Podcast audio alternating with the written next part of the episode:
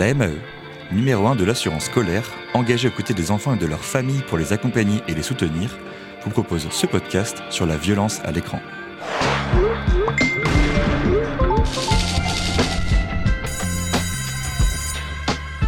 De nombreux parents s'inquiètent de l'exposition de leurs enfants à des films violents qui pourraient avoir un impact négatif sur leur développement. En effet, la multiplication des écrans augmente la possibilité d'être confronté à des images violentes.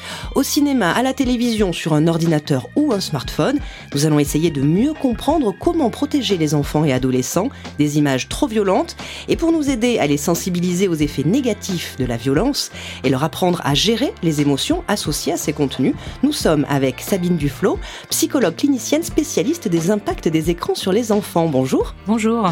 Les enfants sont-ils aujourd'hui vraiment plus exposés à la violence sur les écrans qu'ils ne l'étaient il, y a, il y a 20 ans? Parce que c'est un sujet d'actualité depuis déjà plusieurs décennies en réalité. Hein. Aujourd'hui, avec la multiplication des écrans, la violence en images est-elle vraiment plus accentuée? Oui, le comptage euh, des faits violents dans les films, les séries a commencé dans les années 50 et s'est arrêté euh, dans les années 2000, tout simplement parce que ce que les chercheurs euh, cherchaient à démontrer avait été euh, trouvé, à savoir que effectivement la violence euh, dans les films, les séries, les jeux vidéo aussi a des impacts réels sur les comportements des enfants. Alors évidemment, il y a un fait mathématique qui est que plus ils y sont exposés, plus ça a un impact important sur leur comportement, leur pensée, leur humeur.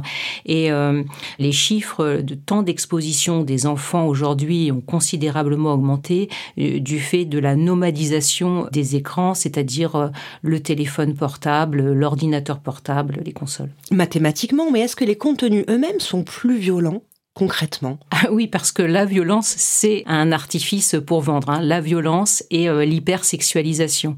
Donc, euh, on a affaire à une entreprise euh, marchande. Donc, évidemment, ce qui va retenir le plus l'attention, c'est la violence, voire l'hyperviolence, puisque le système concurrentiel, en fait, de ces entreprises fait qu'il y a une surenchère. Et on peut le voir avec des exemples concrets comme celui du James Bond. Oui, tout à fait. dans les, il y a une étude qui est paru en 2013 euh, dans le JAMA Pediatrics, qui est une revue prestigieuse euh, de pédiatrie américaine, qui a étudié la présence de la violence euh, dans les James Bond sur 22 films sur une période de 46 ans. Et on peut observer que la violence y a doublé entre 1962 et 2008.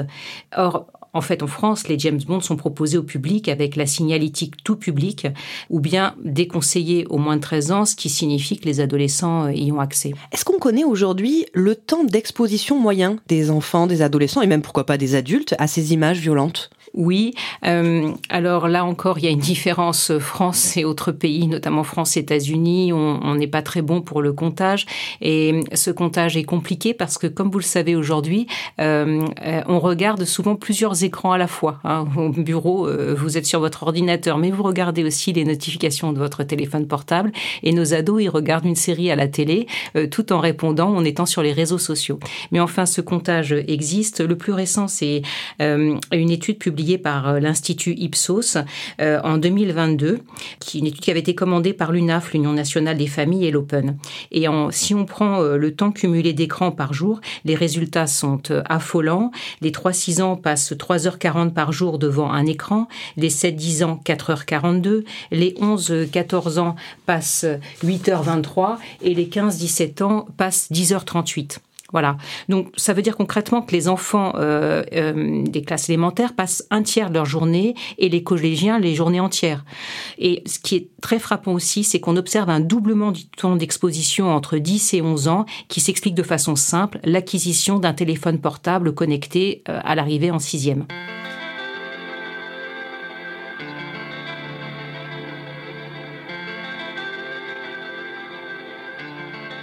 Aujourd'hui, parmi tous ces écrans, quelles sont les sources principales d'images violentes? Est-ce qu'il y a vraiment des distinctions à faire entre certains écrans? Oui, c'est celles qui sont pas contrôlées du tout, euh, c'est-à-dire euh, qui sont sur Internet. Quoi. À la télévision, sur les chaînes publiques, euh, on a un certain contrôle et il y en a absolument aucun sur Internet, sur les réseaux sociaux, sur les vidéos, sur les clips aussi qui sont pas soumis au contrôle, à la censure. Donc elles arrivent n'importe comment et très tôt, ou par le biais des jeux vidéo aussi aussi ou des shorts vidéos qui sont sur YouTube. Et les parents sont absolument pas au courant parce que si vous voulez l'accès à la violence ou à des contenus violents pouvait se faire avant l'écran, il se faisait par le livre, mais les parents savaient à peu près ce qu'il y avait dans une bibliothèque familiale. Aujourd'hui, ils n'ont aucune idée de ce qu'il y a dans le téléphone portable de leur enfant. Et la télévision, parce que donc il y a eu quand même le CSA, euh, l'Arcom, etc. La télévision française, comment on gère cette violence? Elle est quand même cadrée, elle est réglementée suffisamment, pas Alors il y a beaucoup de films, euh, moins 12 ou 16, qui passent euh, en début de soirée. Donc à mon sens, elle ne l'est pas assez, mais ça n'a rien à voir avec les expositions qui sont faites via Internet ou même simplement la possession d'un compte Netflix partagé, ce qui est cas pour beaucoup d'adolescents, bah, ça les expose à tout type de contenu, euh, les meilleurs comme les pires. Il y a une étude intéressante dont vous nous avez fait part, une étude du CSA de, qui date déjà hein, de 95, avec euh, des chiffres assez hein, impressionnants sur le nombre de crimes ou de scènes violentes euh, qu'on est capable de voir sur sur un temps donné, sur sur une heure par exemple. Oui, bon, le CSA a cessé de faire le, le comptage parce que je pense que de toute façon ça serait impossible, mais rien que cette étude finalement ancienne ils avaient étudié 109 euh, heures de programme sur 194 émissions. Et euh, en fait, euh, les résultats montrent que les spectateurs, pour simplement 3h30 hein, de télé par jour, sachant qu'aujourd'hui on a un temps d'exposition bien plus important, vont ingurgiter en moyenne deux crimes et une dizaine d'actes violents par heure. Et sur une année, ça fait 2600 crimes et 13 actes violents. Voyez, donc après ça, si la question c'est est-ce que ça a plus d'effet que la violence réel Mais oui, parce que tout simplement, si vous vivez dans un, un, contexte dangereux en guerre, vous allez avoir un ou deux éléments traumatiques. Mais là, c'est tous les jours. Voilà, vous ne vivez pas tous les jours ce nombre de crimes. Et quand déjà le contexte familial est assez agressif, voire violent, est-ce que ces images, elles viennent euh, accentuer peut-être un futur comportement Oui. Alors, si vous voulez, euh, quel que soit le contexte familial ou social, l'exposition d'un enfant et d'un adolescent euh, dont le cortex préfrontal, c'est-à-dire les capacités à réguler les émotions, n'est pas achevée, euh, ces images vont avoir de toute façon un impact sur lui et Grosso modo, on distingue trois types d'impact. Une augmentation des comportements et des cognitions ou pensées violentes, une désensibilisation, c'est-à-dire une perte de l'empathie, et une modification de l'humeur. Alors ça, ça existe quel que soit le contexte. Si l'enfant euh, a grandi dans un contexte familial fait de stress ou d'anxiété, où les parents, euh, en gros, s'engueulent en permanence, ben, évidemment, l'exposition à ces images, elle va normaliser ce qu'il est déjà habitué à voir et euh, savoir un effet fait encore plus important. Mais un enfant qui vit dans un contexte où les parents se parlent avec respect, mais qui est exposé à ce type d'image précocement, eh bien, il aura aussi, lui, ça va aussi avoir un impact sur son comportement, sur la gestion de ses émotions euh, et sur son humeur en général.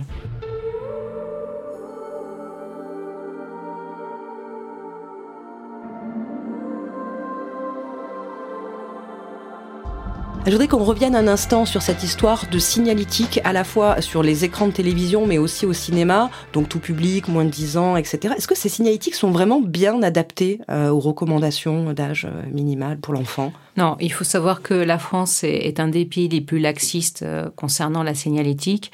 La plupart des films sortent avec la notion tout public, mais tout public, ça ne veut pas dire du tout tous les publics. Et lorsqu'on regarde, par exemple, un film donné et les recommandations d'âge en France, qui sont généralement tout publics, et ce qui se passe dans d'autres pays d'Europe, on voit souvent des grands écarts. Je vais prendre deux exemples de films que j'ai vus, on va dire, avec mes enfants, justement. Euh, le Chapeauté 2, euh, un film d'animation euh, qui est sorti en 2022, tout public en France, alors que euh, il est déconseillé au moins de 6 ans en Allemagne et moins de 6 ans en Suisse. Ou bien un James Bond sorti en, en 2021, Mourir peut attendre, il est classé euh, tout public en France, moins 12 ans en Allemagne, moins 12 ans en Angleterre, moins 14 en Suisse et moins 13 ans aux États-Unis. Donc vous voyez bien qu'il n'y a pas d'attention portée à la protection de l'enfance. Si on va sur euh, le site du CNC, euh, le Centre national du cinéma, et qu'on cherche une grille, on n'en trouve pas. Donc les parents sont souvent un peu euh, perdus.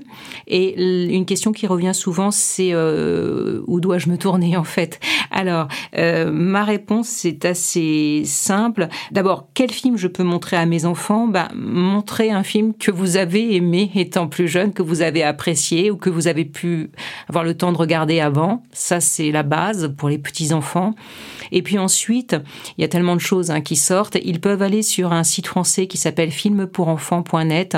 Alors, tous les films sont pas présents, mais c'est souvent des films de qualité. Ils vont donner, au début, il y a une grille très objective et claire de leurs critères, et puis un âge conseillé. Et il y a aussi un site qui s'appelle Tout Public avec un point d'interrogation où il euh, donne euh, l'âge en France, mais aussi dans les autres pays d'Europe, et puis euh, un résumé du film. Et puis il y a un site aussi très bon qui s'appelle Common Sense Media, le bon sens des médias. Mais ça, c'est un site américain intéressant parce que vous rentrez n'importe quel jeu vidéo, application, série, film. Aujourd'hui, c'est mondial, hein, et vous allez avoir la vie des professionnels de l'enfance, des parents et des enfants avec un système de cotation très clair. Comment est-ce que vous pouvez nous aider à comprendre ce qui se passe dans la tête euh, des enfants lorsqu'ils sont confrontés à ces images violentes? Alors, l'image violente, elle n'agit pas comme euh, la phrase violente. L'image violente, elle agit de manière traumatique, elle fait effraction, c'est-à-dire que l'enfant se la prend ou l'adolescent de plein fouet et euh, il sans capacité à, l'analyser ou à prendre du recul. Vous lisez une histoire captivante avec euh, des choses un peu dérangeantes, vous pouvez tout à fait fermer le livre. On ne peut pas le faire quand on est euh, devant un, un écran. Donc il se la prend de plein fouet, plein front, et les conséquences euh, immédiates, euh, enfin assez rapides, ça va être par exemple le soir une difficulté à trouver le sommeil par peur de faire un cauchemar ou le cauchemar. Hein. Le cauchemar, j'ai l'habitude de dire, c'est un peu la gastro-entérite du cerveau, quoi. C'est l'image qui est pas passée. C'est l'image qui est pas passée et qui peut revenir de façon euh, lancinante nuit après nuit, ou bien ça peut même hanter l'enfant dans la journée sous forme d'une perception de cette image comme une hallucination visuelle. Alors l'enfant va pas euh, immédiatement faire le lien entre ce qu'il a vu qui lui a fait peur et puis ses conséquences sur le sommeil, sur euh, son comportement de peur dans la journée. C'est pour ça que lorsque on observe l'enfant avec des signes particuliers, un enfant qui demande euh, à avoir sa veilleuse de nouveau alors qu'il n'en avait plus besoin pour s'endormir, ou qui va se réveiller dans la nuit avec des cauchemars, refuser d'aller se coucher, tout d'un coup avoir peur, je sais pas, de se rendre aux toilettes parce que c'est au fond du couloir euh, ou d'être laissé seul, il faut être vigilant et se dire mais qu'est-ce qui a pu l'effrayer dans la journée? Et c'est pas forcément un élément réel, ça peut être aussi un élément virtuel, quelque chose qu'il a vu euh, à l'écran. Et peut-être se remémorer ce qui nous-mêmes nous a fait angoisser, nous a fait peur lorsqu'on était enfant, pour peut-être mieux comprendre cet impact-là. Tout à fait, tout à fait.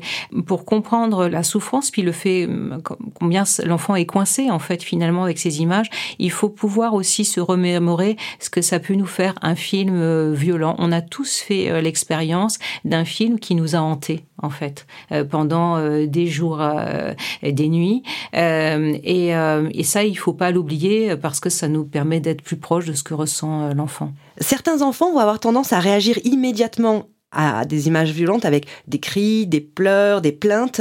D'autres, au contraire, vont rester impassibles, voire même vont être attirés euh, par ces images. Les émotions exprimées ou non d'un enfant, est-ce que c'est un signe positif, négatif? Est-ce que l'enfant doit l'exprimer, cette peur? Ou pas Alors, l'émotion, le contrôle, c'est toute une éducation. Mais c'est tout à fait normal de réagir au cinéma, quand on est grand ou petit. C'est plutôt bon signe. Oui, bien sûr, c'est normal euh, d'avoir peur. D'ailleurs, c'est fait pour ça, pour nous faire réagir. Donc, euh, un enfant qui réagit, qui dit sa peur, qui dit son angoisse, c'est plutôt bon signe. Un enfant qui ne dit rien, c'est parfois le signe euh, d'un enfant auquel on a fait taire les émotions trop rapidement et qui a l'impression qu'il il sera perçu comme une poule mouillée si euh, il exprime euh, son angoisse, sa peur. Je vous donne un exemple, c'est un exemple personnel. Été voir il y a quelques années un film d'animation euh, vice versa sur les émotions. Il est sorti en 2015. C'est plutôt d'ailleurs un bon film. Et dans la salle, il y avait un papa avec son petit enfant qui avait 4-5 ans.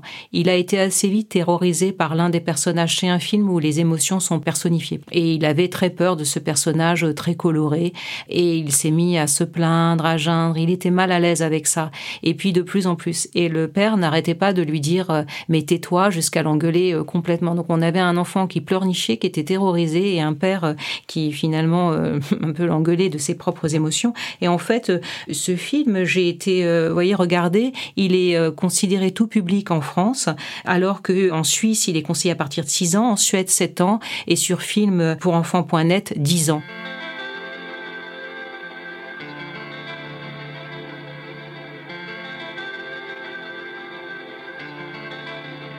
Est-ce qu'on peut s'arrêter un instant sur les impacts de ces images violentes oui. Euh, on, a essayé de comprendre ce qu'ils pouvaient ressentir, mais qu'est-ce que ça peut produire eux. Tout à fait. Alors là, il faut vraiment l'avoir en tête. Et c'est pour moi une question euh, très importante et qui a longtemps en fait été tabou. On s'est beaucoup axé sur la surexposition euh, et les effets qui sont réels, mais peu sur l'effet des contenus, euh, alors qu'ils sont tout aussi importants. Donc ces effets, on peut les schématiser ou les simplifier à trois effets principaux. L'exposition à des contenus violents, lorsqu'elle est de courte durée ou répétée, elle a pour effet euh, une modification de nos comportements, c'est-à-dire une augmentation des comportements violents, une moindre euh, tolérance de la frustration, et une augmentation des pensées ou des cognitions agressives. Voyez, c'est-à-dire que la même scène, si j'ai vu avant un film violent ou pas, je vais l'interpréter différemment. Le deuxième effet, ça va être une perte de l'empathie, une désensibilisation. Lorsque je vois euh, quelqu'un qui souffre suite à un coup reçu, euh, normalement, spontanément, j'ai envie de le secourir et euh, même c'est presque automatique, c'est-à-dire il y a quelque chose qui s'appelle les neurones miroirs qui fait qu'on souffre en empathie. Mais le fait d'y être exposé de manière répétée, soit via des films, soit de manière proactive via des jeux vidéo, fait que je perds cette sensibilité, cette empathie. Et le troisième effet, c'est une modification de l'humeur, c'est-à-dire qu'à force de présenter euh, des environnements faits de violence, eh bien la violence, je l'aperçois comme quelque chose de généralisé. C'est ce qu'on appelle le syndrome du grand méchant monde, et donc ça va développer une sorte d'humeur anxieuse parce que j'imagine en permanence un danger ou un contexte de violence. Et est-ce que ça peut perdurer au-delà de l'enfance? Tout à fait. ça perdure, c'est les études montrent que ça a un impact à court terme, à moyen terme et à long terme, et c'est très dépendant à la fois de l'âge de l'exposition et du temps d'exposition, de la répétition, si vous voulez. Donc on l'a bien compris, c'est important de comprendre euh, les impacts de ces images sur les enfants pour prendre les bonnes décisions. Mais comment est-ce qu'on peut les protéger? Est-ce qu'on doit Alors vous le disiez, ce qui peut être bien, c'est d'avoir vu ce qu'on leur montre avant mais peut-être que tout le monde ne le fait pas. Oui, alors J'aimerais juste ajouter quelque chose, c'est-à-dire l'idée c'est pas de protéger tout le temps l'enfant pour euh, qu'il euh, vive dans un monde de, bisounours, mais c'est d'avoir en tête que nos émotions elles sont le moteur et le ressort de notre vie. C'est important de réagir, d'avoir euh, des sentiments de réaction, de peur, de colère, d'empathie, mais si justement cette exposition permanente elle nous empêchent finalement au bout d'un moment de réagir, elles nous font prendre pour normal et banal ce qui n'est pas. Et nous avons parlé de l'exposition à des images violentes. Il y a un élément très important qu'il faut rajouter, c'est que c'est la façon dont cette violence est présentée. Si on présente par exemple un enfant, l'adolescent regarde un film sur la Shoah qui montre une violence extrême, mais en la contextualisant, euh, elle lui permet aussi de réagir et de comprendre. Mais si c'est présenté dans un film où le héros euh, celui auquel on va s'attacher est un personnage violent, alors c'est tout à fait différent. Parce que dans un cas, celui par exemple d'un film historique, eh bien euh, la violence est montrée comme euh, dans ses aspects négatifs, et dans l'autre, elle est assimilée à une fête. Voyez. Donc ça, c'est aussi important concernant les films, de se demander pas simplement la violence, mais quel est le message derrière, dans quel contexte est présentée cette violence. Voilà. Alors votre autre question, c'était euh, comment les protéger? Et, je sais que là-dessus, comment les protéger, effectivement, vous avez tendance à dire que si les enfants regardent plusieurs fois le même contenu, c'est pas forcément un mal. Oui, euh, tout à fait. Un film, pour être attractif, il a toujours un certain degré de violence. Euh, tout le monde raconte, par exemple, quand on interroge les gens de ma génération, j'ai 53 ans, sur quel est le film traumatique, ils vont répondre Bambi. La mort de la maman de Bambi, bien sûr. Hein, alors, que vous prenez n'importe quel film euh, Pixar ou Disney aujourd'hui, mais il y a, y a des dizaines et des dizaines de coups, de, ça n'a strictement rien à voir. Alors moi, je suis retournée voir Bambi parce que voilà, il y a rien dans Bambi. On entend un coup de fusil et on voit une tache de sang sur la neige blanche. C'est tout, du rouge sur du blanc. Il n'y a rien d'autre. Là où aujourd'hui, dans les films Disney, mais ça, ça. Et euh, Bambi, comme tous les premiers Disney, c'est aussi des films un peu euh, éducatifs finalement. Hein. Donc l'enfant, ben oui, bien sûr qu'on peut lui montrer, et surtout on doit lui laisser regarder euh, plusieurs fois euh, de suite pour qu'il euh, apprivoise sa peur quand il s'agit évidemment d'un film. Donc le but n'est pas de traumatiser l'enfant, ce qui est le cas de Bambi par exemple. Il y a également des contrôles parentaux Hein, qu'on peut peut-être. Euh, Qu'est-ce que vous en pensez? Voilà, vous préconisez effectivement l'application. Mais euh, à condition, euh, le meilleur filtre, j'ai toujours l'habitude de dire, c'est celui qu'on se met à soi-même. C'est-à-dire qu'il faut d'abord expliquer à l'enfant, lui dire, écoute, moi je veux pas que tu regardes des films qui sont déconseillés sur les sites pour ton âge, parce que je sais très bien ce que ça fait de voir des films qui font peur. À la fois, ça nous excite un peu, ça nous attire, mais ensuite on dort mal, on peut faire des cauchemars et on perd quelque chose d'aussi important que Donc moi, je veux te protéger tout ça. Je fais attention à ce que tu manges. Bah, de la même façon, je veux faire attention à ce qui se passe, euh, qui va passer dans ton cerveau. Voilà. Et alors évidemment, c'est plus facile d'avoir ce discours-là quand euh, soi-même on n'est pas friand de films gore que si on l'est. Hein.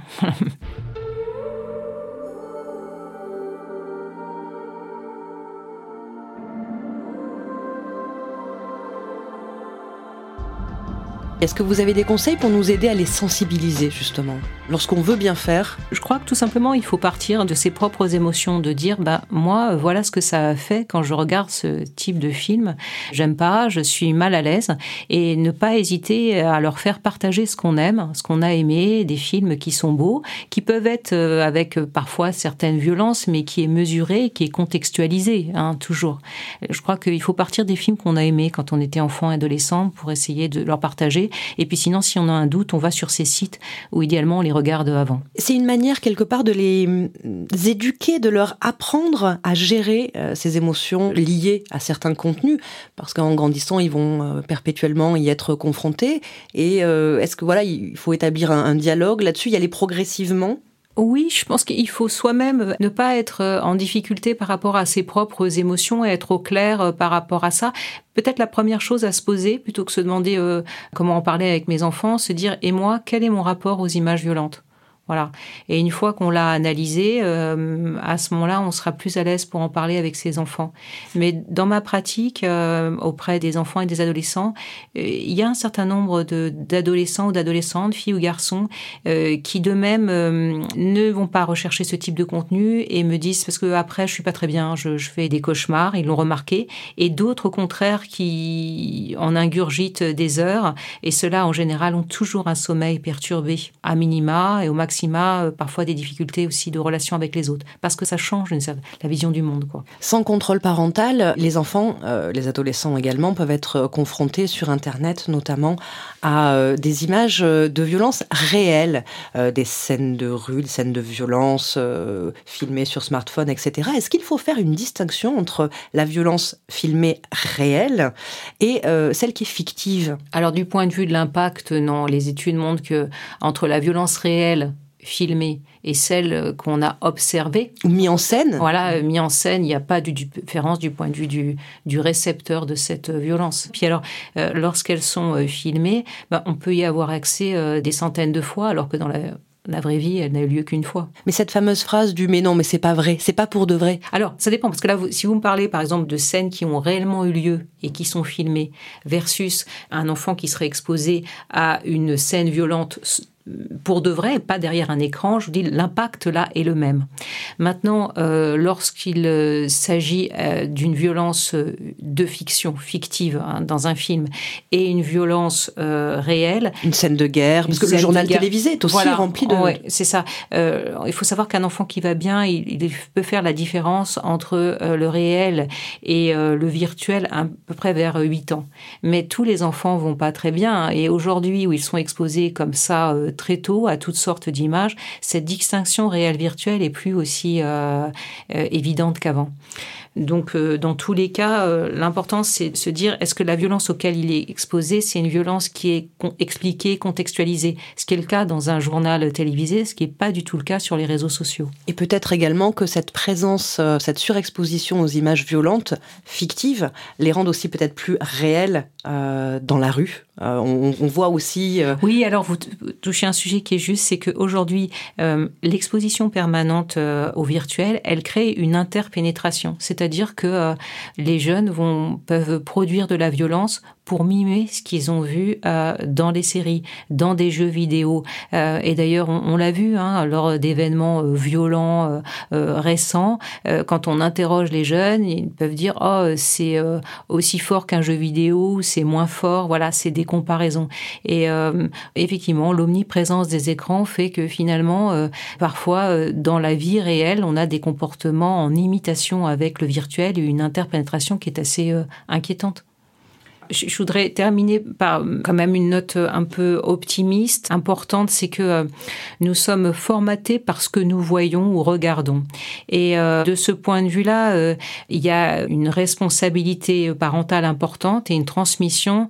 C'est le parent qui décide ou pas d'exposer son enfant à ces images, c'est-à-dire de faire de lui soit un sujet qui peut encore s'émerveiller, réagir ou qui n'en est plus capable. Moi, souvent, je cite une phrase quelqu'un qui a vécu il y a très très longtemps, puisque c'était à l'époque de Platon, et, qui dit chaque être est et devient ce qu'il contemple. Et je crois profondément à ça, c'est-à-dire qu'on est formé, déformé ou pas par ce qu'on regarde. Voilà. Et donc il faut toujours se poser la question de qu'est-ce que je regarde et quel effet ça peut avoir sur moi?